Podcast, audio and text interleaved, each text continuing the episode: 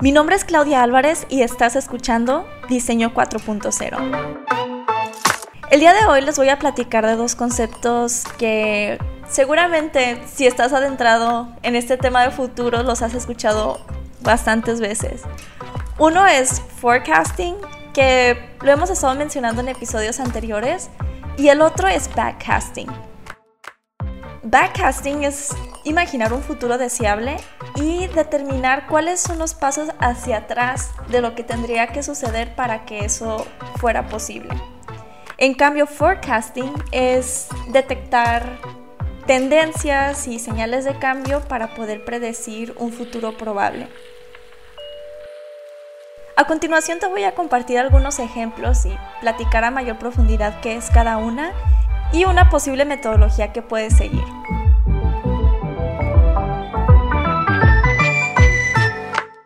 Tanto si usas backcasting o forecasting, los resultados podrían ser ligeramente distintos.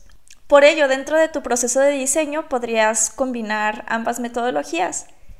Forecasting, que es con el que estamos más familiarizados, te permite visualizar un futuro probable que a veces se asemejan al presente. En cambio, backcasting te da más flexibilidad de imaginar un futuro deseable, por lo tanto te permite desafiar los supuestos existentes. Un ejemplo de backcasting sería imaginar un futuro dentro de 20 años en el que los vehículos usan energía solar para moverse y son autónomos. ¿Qué tendría que pasar dentro de 10 años? ¿Qué tendría que pasar dentro de 5? ¿Y qué tendríamos que estar haciendo ahora? Esto es muy parecido a lo que hacen en estrategia de negocios o cuando haces un plan de vida. En pocas palabras es imaginar ese futuro deseado Imaginar cuáles son los pasos hacia atrás para que pase. Un método que puedes utilizar es la carta del futuro. Imagina que ya existe ese producto o servicio ideal y que te escribe un usuario. ¿Qué te está diciendo? ¿Cómo te platica qué es su experiencia?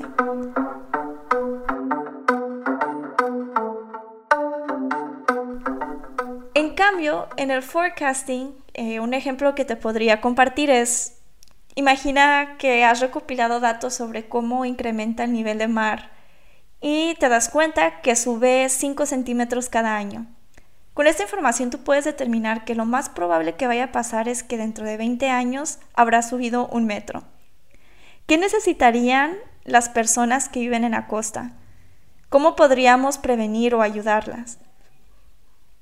Esta metodología es algo similar a lo que hacen los meteorólogos, que de acuerdo a las tendencias de lo que sabemos del pasado y del presente, es posible que pase X cosa en tanto tiempo. En pocas palabras, el forecasting te permite diseñar un futuro probable gracias al análisis de tendencias y detección de señales de cambio. Un método que podrías utilizar es elegir dos señales de cambio, analizar los datos de su progreso, en los pasados años y cómo está en el presente, y con esta información determinar qué pasaría dentro de 20 años y qué tendríamos que hacer en ese futuro. Dentro de tu proceso de diseño puedes usar ambas. Quizá backcasting puede ser una buena alternativa para la etapa de ideación en el que te puedes permitir pensar ideas más locas y no tener que estar atado a respetar los límites de los datos.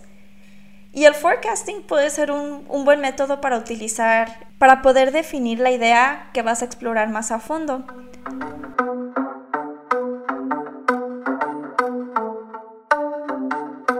Esta semana podrías experimentar con estos dos métodos. Puedes tomar el periódico, elegir una noticia y con esa información que tienes de la noticia, hacer un forecast. ¿Qué pasaría dentro de 5 o 10 años?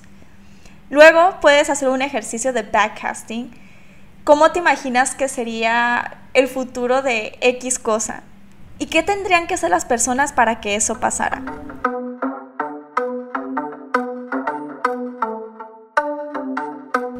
Te invito a dejar tus comentarios o escribir tus dudas a través de redes sociales en los links que dejaré en la descripción.